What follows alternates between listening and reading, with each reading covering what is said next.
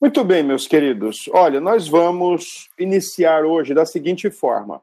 Eu quero ler dois versículos bíblicos, um em Salmo e o outro em Coríntios, para meio que tentar explicar qual foi a ideia, né, a necessidade de Cristo ir ao sepulcro. Eu não compactuo com a ideia de que Cristo foi ao inferno. Ele não desceu ao inferno como é proposto, né? Ele teria ido lá para testemunhar sua vitória a, aos demônios e aos, a, aos que estão no inferno. Ele não desceu lá para é, dar uma segunda chance de salvação, de lá os que estavam esperando por ele e que morreram no Antigo Testamento e agora estavam esperando por ele no inferno. Para nenhuma dessas situações o Senhor desceu ao inferno. Tá? Como eu já disse, eu penso, de acordo com a teologia reformada, especialmente a ideia de que Cristo enfrentou o inferno, a separação, eh, tanto totalmente pesada, quanto no seu sentido de peso, intensidade, quanto no seu sentido de tempo, extensidade, extensividade, aquela ideia de despejo da ira eterna, eu penso que isso aconteceu tanto no Getsemane como na cruz, especialmente na cruz, como a gente debateu ontem aquele brado do eh, Salmo 22, Eli, Eli, lama sabachthani, né? Eu, porque me desamparaste? Ali, o Senhor é visitado com a ira de Deus. Essa expressão, ela traz a ideia de, um, de uma separação, né? de um abandono. Literalmente, né? E, assim como a palavra de Deus nos ensina que pecado separa o homem de Deus, na cruz, Cristo, então, tenta essa separação de Deus, porque ali o que não é e o que não tem pecado se faz pecado em nossa substituição. A feira com, termina com o Senhor sendo sepultado num túmulo emprestado e, e aí o sábado é, é, é, conhecido pela tradição como sábado de aleluia, né? dia de malhar o Judas. Não sei quantos conhecem aí essa tradição, eu penso que todos devem lembrar ou devem ter noção do que é isso. A tradição de malhar o Judas, só que Judas não morre no sábado, Judas morre na sexta também. É, de acordo com o Evangelho de Mateus, é, Judas viu o que deu para Jesus, né? Qual foi a, a, o ápice da sua traição, né? Que Jesus não foi simplesmente, digamos assim, castigado, punido com algumas chicotadas e solto. Pelo contrário, ele foi condenado à morte mesmo. Então, Judas, tomado de remorso, como diz o Evangelho de Mateus, se enforcar, foi se suicidar. E isso se deu na sexta-feira. Tá? Depois você pode uh, conferir isso em Mateus 27. Tá? O texto que eu quero ler hoje, e tem muito a ver é, com aquela questão que foi levantada ontem. Se na cruz, quando Jesus brada que ele tinha sido. Vou dizer agora. Na cruz, quando Jesus brada, né, Eloi, Eloi, massa bacani. Ontem foi perguntado se ele ali estava consciente ou inconsciente e tudo mais. Bom, é, é claro que não vai dar para eu explicar tudo isso agora, mas deixa eu colocar assim bem, bem pontual e objetivo. Ó, na teologia reformada, a teologia do pacto acaba meio que se confundindo com a teologia reformada. A teologia reformada é a teologia do pacto, a teologia do pacto é a teologia reformada, tá bom? Então, quando você pega para ler esse assunto, você vai ver a, a, a maneira intrínseca como as duas coisas são tratadas. E dentro da teologia reformada, o, o, o pacto ele é tratado é, como sendo três. Às vezes eu vejo a turma é, sendo é, questionada no presbitério, por exemplo, quantos pactos existem? Aí os caras falam sete, oito, pensando que devem contabilizar, por exemplo, é, Adão, Adão, Noé, Abraão e etc. Né? Não. Uh, são três pactos, tá bom? O pacto eterno da redenção, a teologia especialmente lá no passado, a teologia puritana entendeu que havia na eternidade passada um pacto entre o Pai, o Filho e o Espírito, ou o modelo trinitariano, ou o modelo Pai e Filho, ou o modelo Pai, Filho e Espírito. Uh, mas entendia-se teologia do pacto eterno, pacto eterno da redenção, depois o pacto das obras, então, e o pacto da graça entre Deus e os pecadores em Cristo. Então, nesse pacto da redenção, esse pacto eterno da redenção, envolvendo o que é, é comum, é costume dentro da teologia aliancista, uh, promessas e exigências. Então, só para vocês terem uma ideia, eu prometo que vou lhe ressuscitar, sendo essa uma promessa do Pai ao Filho. Mas eu exijo que você morra da maneira mais violenta, vergonhosa, culposa, sem ter pecado algum, que foi a morte na cruz. E substitua uh, e substitua todos os eleitos pelos quais eu quero que você vá substituir. Outro exemplo, eu lhe prometo que vou lhe dar um nome acima de todo o nome, que é o que está em Filipenses 2 exijo que você seja sepultado e passe três dias no sepulcro. Então, a teologia, e aí ela faz uso de muitos textos bíblicos exatamente para é, fundamentar essa teologia do pacto eterno da redenção. Um deles é Salmo 16, 11. Pronto, esse é o primeiro versículo que nós vamos ler. 11, quando diz, perdão, Salmo 16, 10, quando diz assim, ó, pois não me deixarás, não deixarás a minha alma na morte, nem permitirás que o teu santo veja corrupção. É isso. É, não deixarás a minha alma na morte, nem permitirás que o teu santo veja corrupção. Olha, o que que o salmista aqui está está colocando? Que o Senhor não vai permitir que o seu corpo fique sob o domínio, o poder da morte, e não vai permitir que o seu corpo veja ou é, experimente aquela corrupção ad eterno, né? aquela corrupção que, que nunca se solta, que nunca se livra dela. Corrupção aqui no sentido é deterioração, decomposição, a morte reinando sobre o corpo do indivíduo. Salmo 16, 11, 10, perdão, é uma promessa de ressurreição. É tanto aplicado, tanto é que o Salmo 16, 10 é aplicada pelo autor de Atos dos Apóstolos em Atos 2 e em Atos 13. O autor de Atos, Lucas, aplica o versículo 16, 10 de Salmo em Jesus para dizer que a sua ressurreição foi algo dada, já determinada e prometida por Deus. Ah, agora, o porquê? Então, pense comigo, quando ele vai para a cruz, ele vai com a certeza de que ele não vai ficar debaixo do poder da morte, ou seja, ele, ele vai com a certeza que ele vai ser tirado, que ele vai ser ressuscitado. Agora, o que é que ele foi fazer no sepulcro?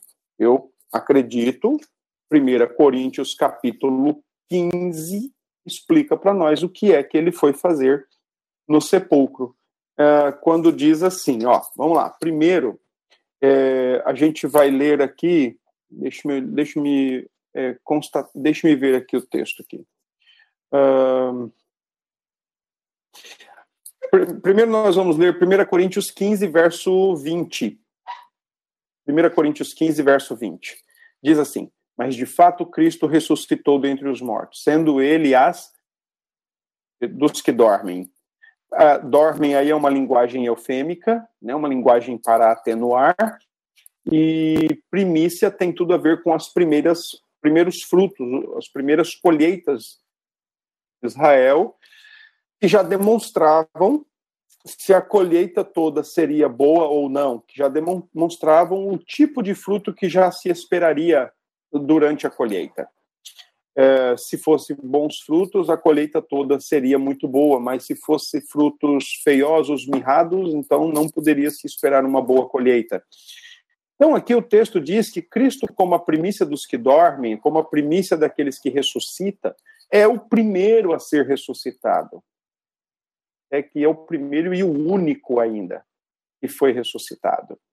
Mas olha o que diz aí o verso 21 visto que a morte veio por um homem, também por um homem veio a ressurreição dos mortos. Se Adão, uma vez que Adão pecou e deixou para a raça a morte, agora Cristo, como representante, é, se faz pecado, ele morre pelo seu povo, povo eleito, e como representante desse povo eleito, então ele deixa a certeza da ressurreição. Enquanto um deixa morte, que herança, o outro deixa a certeza da ressurreição. Versículo 22 diz: Porque assim como em Adão todos morrem, assim também todos serão vivificados em Cristo. Em, na sua própria ordem, Cristo, as primícias, e depois os que são de Cristo, na sua vinda. Olha, por que que Cristo então vai ao sepulcro? Para nós também termos certeza que ele vai ressuscitar. ressuscitar. Há aqui um elemento de união espiritual. Os, os, reformadores chamavam isso de união mística. Né? Nós nos unimos a Cristo no seu sofrimento, na sua morte e na sua ressurreição. Então, a certeza de que ele ressuscitou garante e assegura a nossa ressurreição. Mas eu não quero entrar nesse ponto hoje. Eu quero entrar no ponto de Coríntios 15, verso 54, verso 54, que diz: E quando este corpo corruptível se revestir de incorruptibilidade, e o que é mortal se revestir de imortalidade, se cumprirá a palavra que está escrita: Tragada foi a morte pela vitória. Onde está, ó morte, a tua vitória? Onde está, ó morte, o teu aguilhão? Eu adoro esse texto. De verdade, porque Paulo ri, gargalha da cara da morte. Paulo está tirando onda com a morte, porque ela foi vencida. O fato de Cristo ter ido ao sepulcro e vencer a morte, ou seja, ressuscitar, ressuscitar e ser ressuscitado, amanhã nós vamos falar sobre isso, uh, indica que ele venceu a morte e ele purificou, ele, ele venceu enfraqueceu e purifica a sepultura para o seu povo. A morte não pode vencer a igreja. Se você olhar para Mateus 16, quando Pedro é quando os, os apóstolos são perguntados, está dizendo que eu sou isso, isso, isso, isso, né? Esse, aquele, aquele outro, aquele lá. E vocês, eu, nós dizemos que você é o Cristo, tu és o Cristo, Filho do Deus vivo. Naquele texto, Jesus diz assim: ó, é, não foi carne nem sangue que te revelaram, Pedro, mas meu Pai que está no céu. É, que é, edificarei a minha igreja e nem as portas do inferno hão de prevalecer contra ela. O interessante é que naquele texto, a palavra grega lá é Hades, não é a palavra grega comumente usada por Jesus para inferno, é o Guiena ou Giena. Não é essa a palavra usada, é a palavra que, na época de Jesus, significava local de mortos, é, local de, de, de defuntos, não necessariamente inferno. A palavra Hades, ela passa a ter também essa conotação infernal ou de inferno, segundo século em diante. Então, é bem provável que quando Jesus está dizendo para Pedro: Pedro, eu vou edificar minha igreja e nem as portas do inferno, as portas da sepultura, a morte não é o fim para a igreja, porque a igreja vai vencer a morte como Cristo venceu. Aqueles que creem nele hão de vencer a morte como ele venceu. É a certeza que ele dá, por exemplo, a Marta e Maria e a todos os que estão presentes por ocasião do sepultamento de Lázaro. É, eles estão, já tinham sepultado Lázaro há quatro dias, as carpideiras já estavam lá chorando há quatro dias, fora a turma toda que se é, reuniu para confortar e consolar Marta e Maria. e naquele ambiente Jesus diz: Eu sou a ressurreição e a vida. Ainda que morra quem crê em mim, ele na sepultura, o sábado foi para isso, ele foi para a sepultura ser a morte, para vencer a sepultura, para purificar a sepultura e para dar a certeza de que assim como ele venceu a morte e ele venceu por ele e por nós, é, o fim. Ok? Eu iria nessa direção. Eu acho que essa é uma direção bem bíblica e bem, bem saudável, tá? Não precisa ver Jesus descendo ao inferno e dizendo para os demônios: aqui, ó, tô aqui, ganhei. Não precisa. E, e, e muito menos ainda ver que Jesus no sábado foi ao inferno e disse assim: Ei, Abraão, Jacó, Isaac, vamos, vamos subir, porque aqui terminou a espera. Terminou a calorosa espera, né? Não, não tem necessidade disso. Essas foram algumas interpretações que aconteceram na história. Tem um artigo muito bom sobre isso, é, Descida de Cristo ao Inferno, né? E está em latim, mas você acha muito fácil se você procurar no Google, tá lá, você coloca assim, a Descida de Cristo ao Hades, Heber Campos. Pronto, você vai encontrar esse artigo em PDF. Vale muito a pena a leitura desse artigo. Ele traz lá as perspectivas de interpretação históricas. Tá bom? Então, vale a pena vocês darem uma lida lá também, ok? Pronto. Se tiver pergunta, vai botando aí ou deixa para o final que a gente faz aquele momentozinho lá é, de discussão, tá bom? Marcos 13, agora nós vamos lá. Marcos 13. Bom, a gente precisa lembrar somente que Marcos capítulo 13 ainda é a terça-feira. Então nós estamos fazendo aqui um, uma retrospectiva, né? Deixamos esse texto para trabalhar hoje, ok? Marcos capítulo 13. Nós vamos fazer a leitura e vamos é, explicar, tá bom? Bom, vamos lá. Esse texto. Hum, deixa eu ver aqui o que foi postado aí.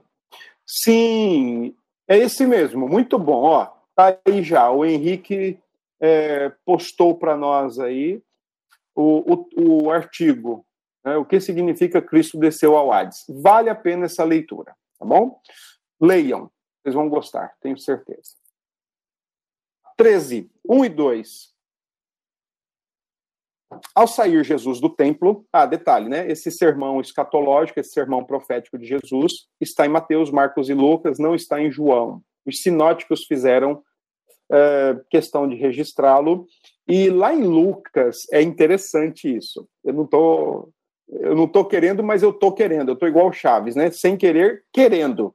É, lá em Lucas é, 21, 11, Jesus lá epidemias Aí alguém pode dizer, não, é epidemia, não é pandemia. Tudo bem, fazer o que? A tradução. Mas Lucas, com o seu olhar médico, ele não acrescenta nada, ele não põe palavras na boca de Jesus, mas ele faz questão de registrar que Jesus falou sobre isso, falou sobre essa possibilidade, sobre essa possibilidade não, sobre essa fatualidade de pandemias, epidemias. Lucas 21, 11. Depois você confere lá. Jesus do templo. Por que ao sair Jesus do templo? Porque ele e os doze estavam no templo a terça-feira toda e é lá que eles foram, é lá que Jesus entrou em cinco discussões com os fariseus, os escribas, os sacerdotes, os herodianos, e entrou sobre as discussões mais diversas possíveis, discussões religiosas, teológicas, políticas, político-religiosas e tudo mais. Então agora eles estão saindo do templo porque eles vão voltar para Betânia. Disse-lhe um de seus discípulos. Não se sabe quem foi o discípulo que disse, não se sabe quem foi esse é, discípulo admirado aí, né, que estava espantado com a, com a questão, né? Mestre, que pedras, que construções. É bem provável que essas pedras aí que o, o discípulo está é, é, impactado com elas eram as pedras da, da, fundação, as pedras do alicerce, que de fato eram pedras grandes e pesadas. Chame perguntas aí. Eram pedras grandes, pesadas, que inclusive são pedras que restaram da devastação do ano 70. Depois disso, o templo nunca mais foi reconstruído. E, e para piorar a situação, né, o espinho na carne do povo judeu é porque hoje no local do templo tem uma mesquita muçulmana. E, e essas pedras, é bem provável que essas pedras que estão sendo referidas aqui no texto, que pedras, que as pedras do alicerce, as pedras do fundamento, são as mesmas pedras que hoje se encontram na, no conhecido Muro das Lamentações. Né? Porque o resto foi devastado. Dois, mas Jesus lhe disse: Vês estas grandes construções? A pedra sobre pedra, e não seja derribada. Uh, Jesus está prometendo um evento futuro que vai devastar com o templo, que vai arrebentar com toda aquela estrutura templária. Isso vai acontecer. Bom, no Monte das Oliveiras. E o Monte das Oliveiras não ficava nem em Jerusalém, nem em Betânia, ficava mais ou menos no meio do caminho. No meio do caminho, é, de cima do monte, olhando para Jerusalém, discípulos retomam o assunto. Só que dessa vez, Pedro, Tiago, João e André perguntam mais privativamente, que é o que está no versículo 3. Versículo 4: Dize-nos quando sucederão estas coisas e que sinal haverá quando todas elas estiverem para cumprir-se. Uh, como bons judeus que eram, quando se fala de alguma coisa por vir, muito movido por sinal, movido por acontecimentos que indicariam que, alguma coisa estava próxima. Numa das suas contendas com os fariseus, o Senhor Jesus é, cobrou-lhes a maior percepção, maior capacidade de interpretação, quando eles perguntaram por sinal, e Jesus disse: Olha, vocês é, sabem olhar para o céu e, e, verificar se vai chover, mas agora vocês não conseguem ver o filho do homem e os sinais que estão aqui. Então, isso era próprio do judeu, pedir por sinal, querer um sinal que acompanhasse o acontecimento, e é isso que os pedindo, que os apóstolos estão pedindo.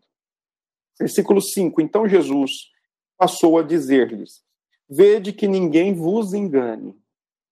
Eu estou meio por fora aí, viu, gente? Sinceramente, de rede social eu procuro não ficar olhando muito, não. Mas deixa eu falar uma coisa. Eu, eu, eu vi, ou eu ouvi, não sei, uh, um tal de pastor, que Ezequias, que profetizou algo para o dia 30 ou para o dia 31 de março e não aconteceu.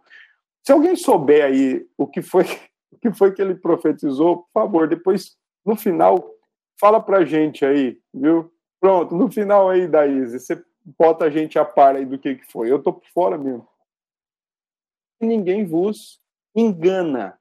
Tá? Vede que ninguém vos engana. Engane, perdão. Pronto, agora vamos lá. Versículo 6. Muitos virão em meu nome. É, só para destacar, né? Essa palavra vede, que começa aí essa fala de Jesus, né? Essa, essa, essa exortação, essa admoestação, melhor, de Jesus Cristo, vede que ninguém vos engane, é, ela teria mais ou menos o sentido de olhem, tomem cuidado, é, cuidem na vida, seria, se fosse aqui em João Pessoa, cuide na vida, abra teu olho, vos engane. Bom, agora vem o verso, do verso 6 até o verso 13, esse conjunto de textos, ele é conhecido como o princípio das dores. Então, você é, precisa lembrar ou entender e aqui a ideia é mesmo aquela questão da gravidez. As primeiras dores que a mulher vai sentindo quando está se aproximando ao parto. Elas são dores que são apoteóticas, né? especialmente se o parto for normal. começam com contrações, começam ali com algumas coisas já indicando que está perto, as dores iniciais, aí essas dores elas se avolumam e então nasce. Né? Então, qual é a nossa perspectiva de história? Bíblico-teológica de história é a perspectiva linear. Não é nem a perspectiva cíclica e nem é a perspectiva de duas eras, uma após a outra. Mas a nossa perspectiva de história é a perspectiva histórica linear, onde a nova, o, o, a era vindoura já iniciou na era atual. Então, nós não estamos, como judeus, passar essa era. Nós estamos no ano de 2021 depois de Cristo. O judeu já está no ano 4000 e lá vai números uh, antes de Cristo, porque ainda eles aguardam a era vindoura. Dentro da Escritura, a era vindoura já chegou diversas vezes, ainda que não completamente, mas diversas vezes o Senhor Jesus incita isso, ele afirma categoricamente isso. O reino de Deus chegou, o reino de Deus está entre vós. Se eu expulso demônios é, pelo poder de demônios, o reino está dividido. No entanto, por outro lado, é melhor ver assim que se eu expulso demônios é porque o reino de Deus chegou, o mais valente chegou. Então, nesse ponto, a nossa perspectiva de história é linear, porque ela caminha, ela tem um começo, foi o Éden, ela tem um meio, que é toda a história da redenção, que é a segunda vinda de Cristo. História para nós é isso, nem é cíclica, nem é uma era depois da outra. É, Cristo veio, agora ele anuncia o princípio das dores, e nós estamos vivenciando esse princípio das dores, vivenciando a, as dores do parto em si. Nós estamos vivenciando esse momento conhecido como princípio das dores, as contrações, as primeiras contrações da gravidez, as primeiras contrações do parto, elas já estão presentes na história da humanidade, e especialmente na história da, do povo da igreja, do povo de Deus, desde a época de Jesus. Tá? E estarão até a intensificação, a literalmente agora, não o princípio, mas as dores do parto em si, quando o fim chegar literalmente ao seu fim e nascer ou estabelecer-se o novo tempo que já começou o seu estabelecimento e não uma era e depois a outra, tá bom? Imagine um jogo de futebol. Você tem dois tempos no jogo de futebol, né? Primeiro você tem 45 minutos, depois você tem um intervalo de 15, aí depois você tem mais 45 minutos. Imagine se não tivesse esse intervalo e mais 45. Se você tivesse 45 e lá pela metade dos 45 do primeiro já começasse o segundo tempo.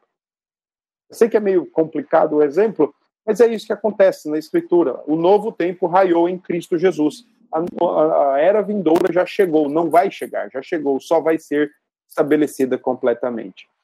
Nesse princípio das dores, nós vamos ver aqui, pelo menos, três direções distintas pelos quais a humanidade caminha e a igreja também caminha. Ler comigo agora o versículo 6 até o 13, que diz: Muitos virão em meu nome, dizendo: Sou eu, e enganarão a muitos. Bom, o que teria a ver com isso aqui, né? O que seria isso? Versículo 7. Quando, porém, ouvirdes falar de guerras e rumores de guerras, não vos assusteis, é necessário assim acontecer, mas ainda não é o fim. Não tente dizer que é o fim. Ah, e tem um detalhe muito interessante: tem um autor holandês chamado Anthony Hoekman, ele ele defende, ele fala que a utilidade dos sinais do tempo para marcar o fim do tempo.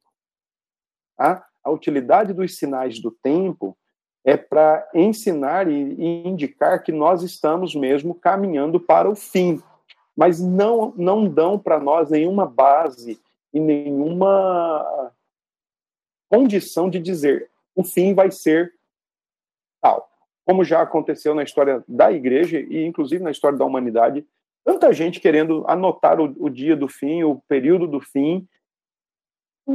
Claro, obviamente ninguém acertou e nem vai. Tá? Bom, versículo 8. Levantar, se levantará nação contra nação, reino contra reino, haverá terremotos em vários lugares e também fomes. São o princípio das dores, as primeiras dores de parto, as primeiras contrações, indicando que vai haver um nascimento. Tá? 9. Estai vós de sobreaviso, porque vos entregarão aos tribunais e às sinagogas sereis açoitados e vos farão comparecer à presença de governadores e reis, por minha causa, para lhes servir de testemunho. Mas é necessário que primeiro o evangelho seja pregado a todas as. Quando, pois, vos levarem e vos entregarem, não vos preocupeis com o que haveis de dizer, mas o que vos for concedido naquela hora. Isso falai, porque não sois vós os que falais, mas o Espírito Santo. Um irmão entregará à morte outro irmão, e o pai ao filho. Filhos haverá que se levantarão contra os progenitores e os matarão. Sereis odiados de todos por causa do meu nome. Aquele, porém, que perseverar até o fim, será salvo. Bom, o que é que nós podemos tirar aqui desse texto? É, imagine um, um, uma corda de três fios.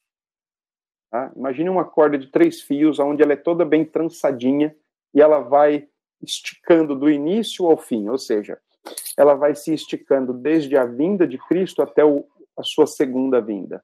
Essa, por que uma corda de três fios entrelaçadas? Muito simples. Porque os sinais dos tempos, ah, essas primeiras dores do parto, são, é, de fato, entrelaçadas e elas ocorrem na mente. Por exemplo, é, exemplo, tá bom?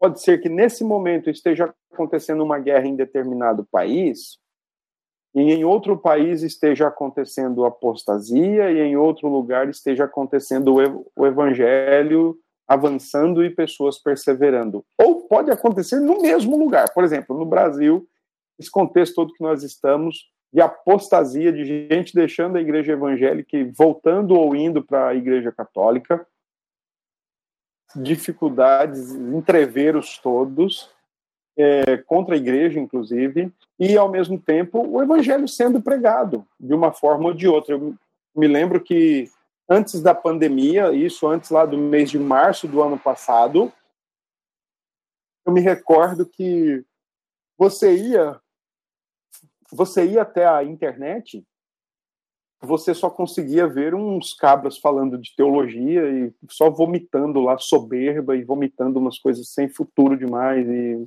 uns discursos vazios, frívolos, infrutíferos. Agora você viu, você consegue ver todo tipo de pastor devotado, dedicado ao seu ministério e à sua igreja, pregando o evangelho. Então, o evangelho continua avançando.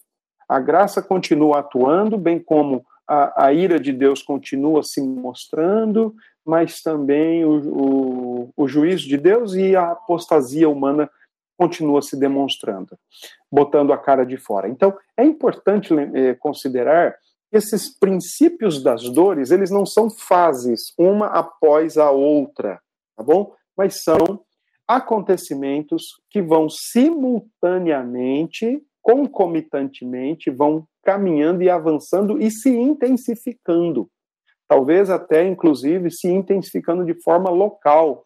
Aquilo que era restrito ali à região da Palestina e mais propriamente dito ao, ao Império Romano, com o passar do tempo cruza o Atlântico e se avança também para lá, desce a América do Norte, vem para cá, continente africano, asiático, e agiganta, se avoluma a ponto de todo o mundo experimentar o princípio das dores de maneira muito simples, os princípios das dores aí, né, as dores, as primeiras dores, as primeiras contrações do, do novo tempo, da era por vir que já começou, é, podem ser olhados sob três óticas. Primeiro, sobre a ótica do juízo de Deus. guerras, fomes, terremotos, a ira de Deus, epidemias, como diz Lucas 21, 11, juízo de Deus. Tá? Pode também ser visto sob a ótica da apostasia. Okay? Irmão contra irmão, famílias divididas, arrastando a igreja ao tribunal, esse endurecimento contra a igreja, tempos apóstatas, tempos onde se quer cada vez mais riscar uh, o nome de Jesus Cristo.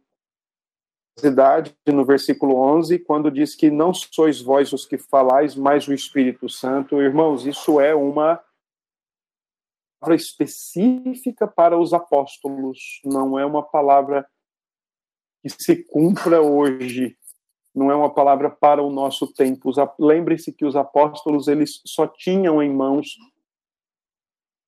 conhecimento do Antigo Testamento e muita coisa que havia sido revelada naquela vivência com Jesus e que ainda estaria por ser revelada seria sim fruto do trabalho do Espírito Santo. Hoje nós temos a Escritura, tá bom? Hoje nós temos a Escritura para para nos fornecer, para fundamentar a nossa resposta, o nosso diálogo e assim por diante. Então, nesse ponto, não é bom a gente abrir mão da leitura, da devocional, do estudo bíblico sério e cada vez mais aprofundado, para que estejamos prontos em oferecer a razão da nossa fé. Então, não é coisa para crente do século XXI crente preguiçoso, crente que não estuda, crente que não pesquisa, crente que não lê. Ah, a hora que for necessário, eu, o Espírito vai me lembrar. Não, não vai. Não é por aí, tá bom? É, se Pedro encarrega os crentes, Pedro responsabiliza os crentes de que eles, de fato, tenham a, a responsabilidade de estarem preparados.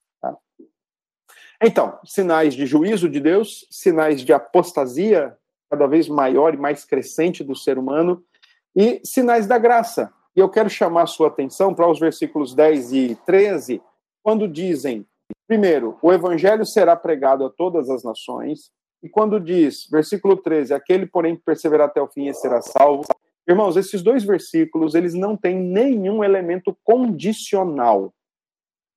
Nenhum elemento que digam assim: olha, Jesus só vem quando o evangelho for pregado a todas as nações, ou só vai ser salvo quem perseverar. Esses dois versículos não trazem nenhuma ideia, nenhuma inscrição aí, nenhuma palavra que sugira a sua condicionalidade. A volta de Jesus não está condicionada à evangelização das nações, a volta, a, a salvação do crente não está condicionada à sua perseverança ou não persevera porque ele já é um verdadeiro crente, né? E mesmo com sinais de guerra, juízo divino, terremotos, fomes, juízo divino, e mesmo com apostasia arrastando para os tribunais, família dividindo família e etc e tal, dois tipos de sinais de juízo e de apostasia avançando e acontecendo o sinal, da, o, sinal, o sinal que envolve a graça de Deus também avança e acontece. O pregado, de um jeito ou de outro, ele está sendo pregado e pessoas estão perseverando. Lamentavelmente, muitos, muitos têm ficado pelo caminho, mas está escrito. Está escrito. Sentimos, lamentamos, mas está escrito. O amor de muitos vai esfriar. Isso está em Mateus. No sermão escatológico de Mateus, por exemplo, o amor de muitos esfriará. Mas aqui, até o fim será salvo. Tá? Então, esses dois versículos, que são versículos que ensinam como a graça de Deus avança, mesmo num cenário onde se tem juízo e apostasia, eles não possuem nenhum elemento de condicionalidade afirmações que acontecerão, como as outras afirmações também indicam que acontecerão e acontecem. Juízo divino, apostasia. Tem um outro detalhe que eu acho que vale é, a gente tocar nesse ponto. É, se fosse Jesus voltar condicionada a evangeli condicionado à evangelização das nações, que isso, primeiro que isso nunca aconteceria. Se você fizer aí um, um pensamento rapidinho, né? Um, vamos imaginar aí, vai. No Brasil hoje a gente tem 200 milhões de pessoas. Uh, morre menos do morre mais do que nasce. Morre mais do que nasce. Foi feita uma estimativa. Então, você imagine uma criança quando é que ela vai poder ouvir o evangelho e entender e professar a sua fé? Não sei, 13, 14, 15 anos? E os que já morreram, e os que vão morrer até lá? Se não ouviram o evangelho, quando vão ouvir? Entenderam o raciocínio?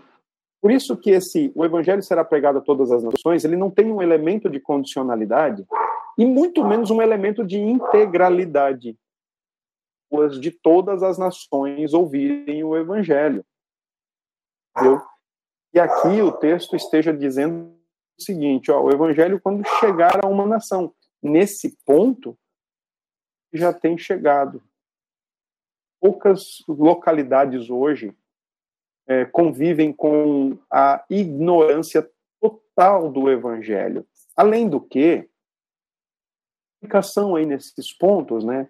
Eu tomei conhecimento uma ocasião atrás aí que dois missionários norte-americanos eles estiveram entre os beduínos iraquianos na década de 90 e eles escreveram um texto interessante que foi, inclusive, é, publicado pela revista Christianity Today. Um, eles encontraram entre os beduínos iraquianos da década de 90 do século 20, eles encontraram páginas distribuídas pelos missionários morávios no século 17 e 18. Encontraram a o desenho do, do, do, do símbolo deles, que era o cordeirinho com uma flâmula.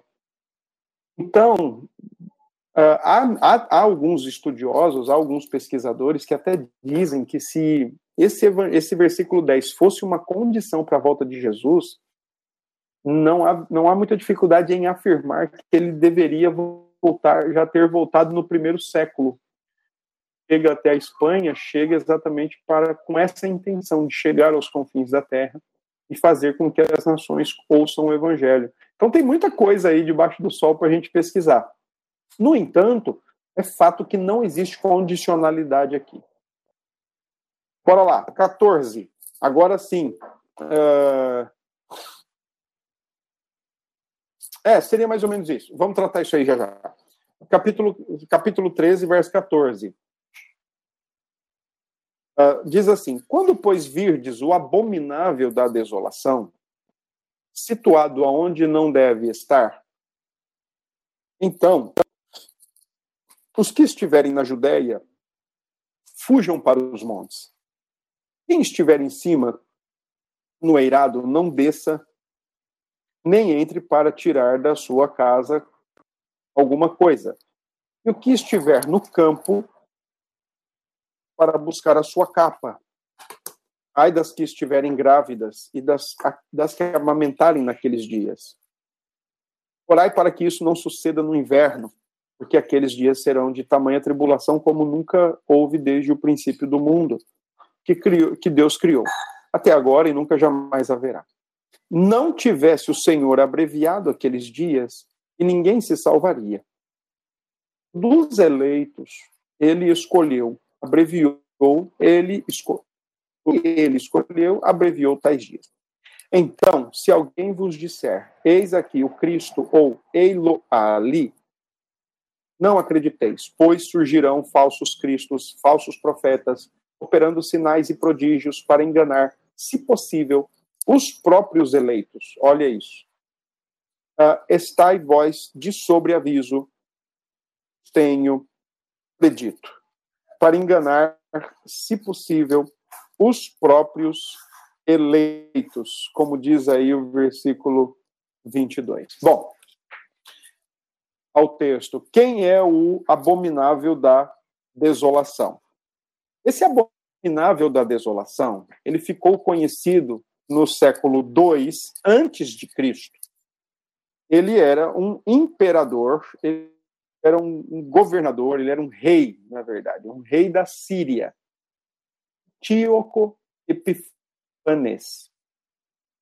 Se você quiser saber o que esse cara fez, aí eu vou dar uma sugestão para vocês, correndo o risco de. Não, não, isso não vai acontecer. Eu ia dizer que eu iria correr o risco de perder alguns para o catolicismo, mas isso não. A dica é leiam o primeiro e o segundo livro de Macabeus.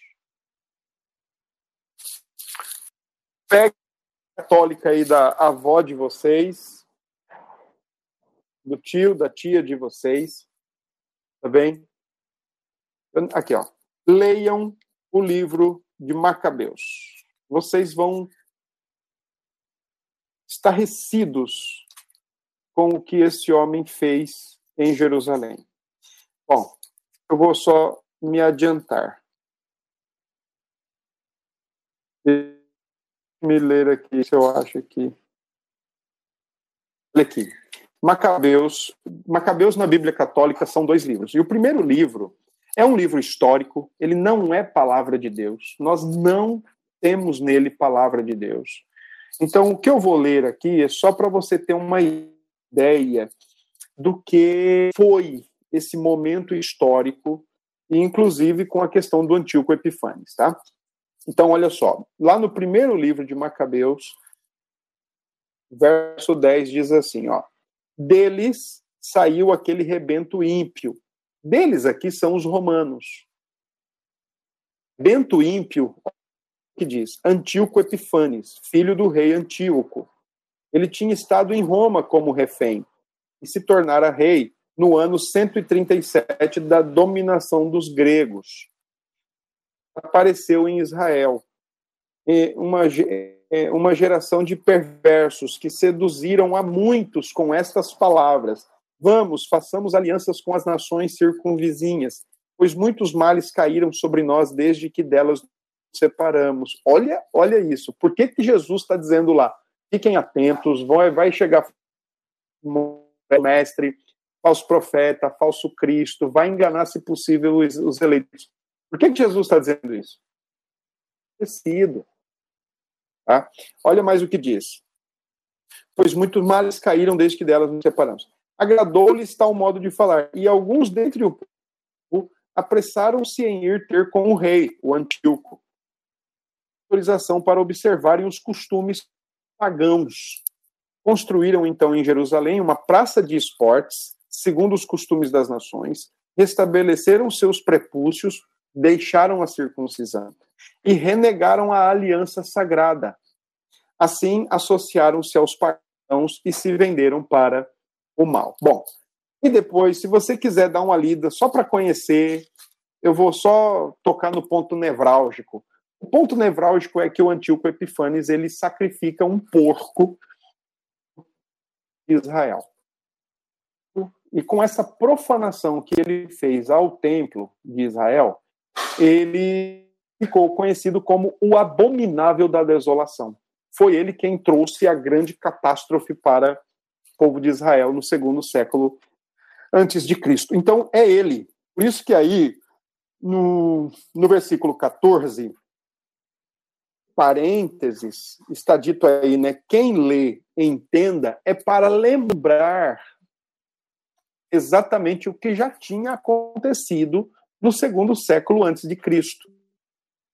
Não se deu ouvidos para falsos mestres, falsos cristos, falsos apóstolos, que vêm com pregações, ensinos errôneos, ensinos distorcidos. Não se deu ouvido para isso, como tem sido dado. Tá? E agora, a partir do verso 15 até o verso 20, é, a grande tribulação. Os últimos momentos do, do trabalho de parto. Agora já não são mais as simples dores de partos, aquelas simples contrações que estão dando a indicação de que vai nascer. Agora já é o finalmente das contrações, já é o momento maior das dores, já é o momento maior das dificuldades e vai nascer. Né? Então, isso daqui a gente conhece como grande tribulação. Teologia reformada não defende uma grande tribulação literal de sete anos.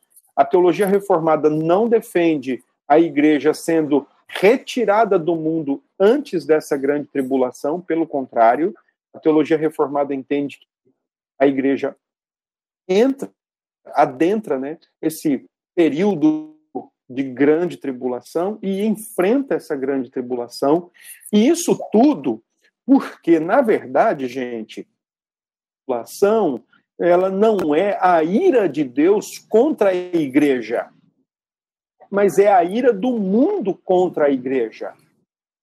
Se você olhar bem, quem é que está invadindo Jerusalém? Quem é que está entrando em Jerusalém e criando a, a profanação e destruição, tanto do templo como também do, do, do, do, ambiente de Jerusalém. O abominável da desolação, o Antíoco Epifanes.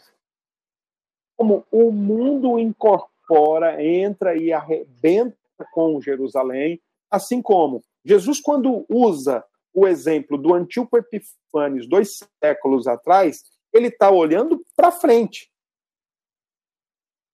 pois virdes. Veja que ele está olhando para frente.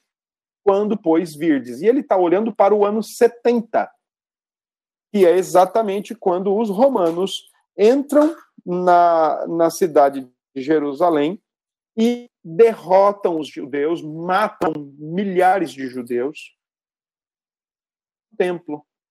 Jesus, então, está pegando um fato acontecido no passado para dizer que agora, em relação ao momento dele, no futuro vai acontecer. Só que tem mais. A profecia de Jesus ela pode ser vista, é, sabe, três cadeias, três prédios, passa ali nos, nos bancários, né, beirando ali a, é, ladeando a BR 230, tem três torres, né? se você olhar de uma forma, você só vai ver. Mas conforme você vai tirando o seu olhar mais para a lateral, então você vai vendo três torres. Porque se você olhar de frente para uma, as outras duas estão escondidas atrás dessa. Mas quando você tira o seu olhar, então você vê as três. Se você pensar nesse ponto, a profecia de Jesus tem mais ou menos esse efeito de falar sobre eventos que vão acontecer no futuro olhando a partir de um ponto, a partir da desolação, a partir da abominação. Então você pode pensar, por exemplo, em é, ano Tito, né, que invadiu Jerusalém no ano 70. Você pode pensar depois em outros cenários, é, como por exemplo a própria Alemanha nazista. Então você pode sair pensando nesses pontos, só que vai haver um momento que o negócio vai ser muito mais intenso, muito maior, muito mais volumoso em termos de perseguição à igreja. Grande tribulação não é a ira de Deus contra o povo da igreja. Por isso que os, tem uma teoria de escatologia, ela tem um probleminha, né? Porque ela diz que a igreja vai ser retirada da grande tribulação porque ela não pode sofrer a ira de Deus. Claro que não pode. A ira de Deus já foi tratada na cruz. Uh, essa, esse cenário do versículo 15 ao versículo 19, Jesus está alertando o que vem pela frente, e quando ele diz orai para que isso não suceda no inverno, é porque a fuga seria muito mais difícil, especialmente por causa do Rio Jordão e tudo mais, né? Volumes de água não permitiriam uma escapada mais rápida. Dizendo, ó, quando vocês virem o abominável da desolação, lembrem-se do Antíoco, é mais ou menos naqueles termos, Aí no ano 70 vem o Romano Tito. Então agora não voltem para trás, não tentem pegar nada.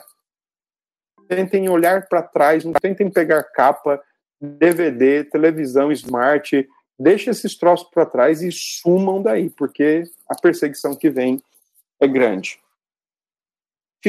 É, diz o texto que essa perseguição ela será abreviada por causa dos eleitos teologia reformada até entende que a igreja pode adentrar na grande tribulação, mas ela será, a igreja será retirada provavelmente ao meio da tribulação, né?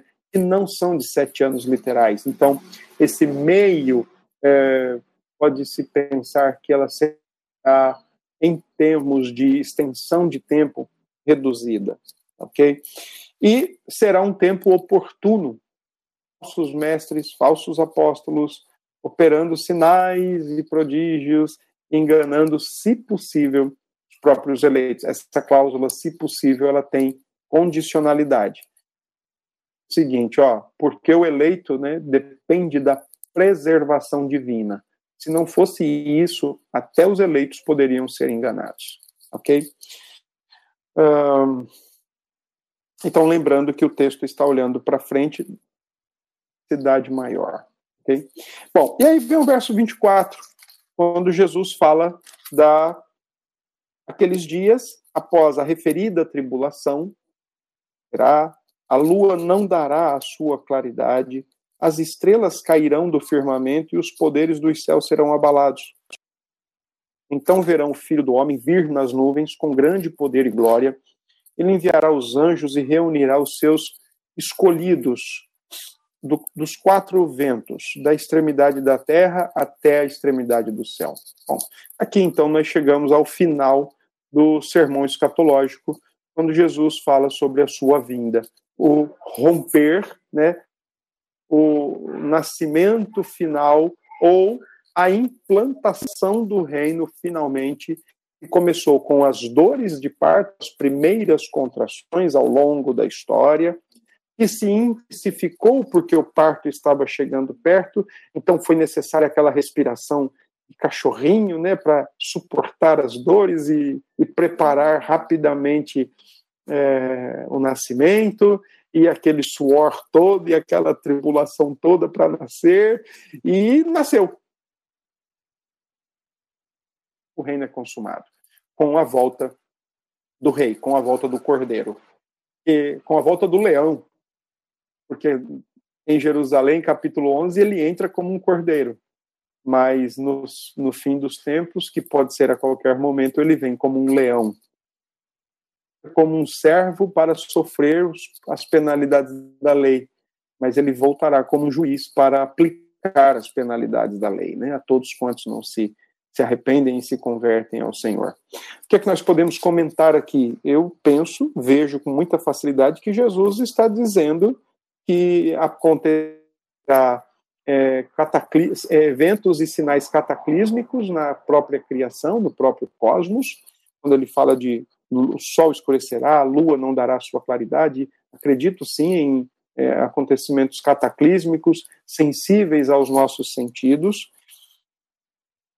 Vai, de fato, uh, mexer da criação, mesmo porque essa criação passa e novos céus e nova terra serão dados. Nada diferente nem inédito, mas recriação, renovação, perdão. O versículo 26 é muito claro, porque quando diz que ele será visto. A volta de Jesus não é algo secreto ou é, escondido, ou como gostavam de chamar antigamente, o grande rapto. Ninguém vai ver nada. Você vai acordar num dia, uai, cadê? Né? Por exemplo, Laís vai. Vai, cadê Agnes? Já foi eu fiquei? Não vai, não vai acontecer isso, viu, Laís? Pode ficar descansado. Então, a volta de Cristo é uma volta visível. Se você combinar outros textos da Escritura, você vai poder perceber que a volta de Cristo é visível, é corpórea, é gloriosa, é audível, né? é como um raio que sai do Oriente e se mostra no Ocidente. Então, não tem por que a gente tentar pensar numa volta invisível, secreta, que ninguém vai ver nada e só vai ver os vestígios de que ele veio. Diz o verso 26 que vai o filho verso 26, então verão o filho do homem, verão o filho do homem vir nas nuvens com poder e glória, e os seus anjos estará, estarão junto com eles lidando nesse cenário de juízo, de, de, de consumação da história e início de novos céus e nova terra.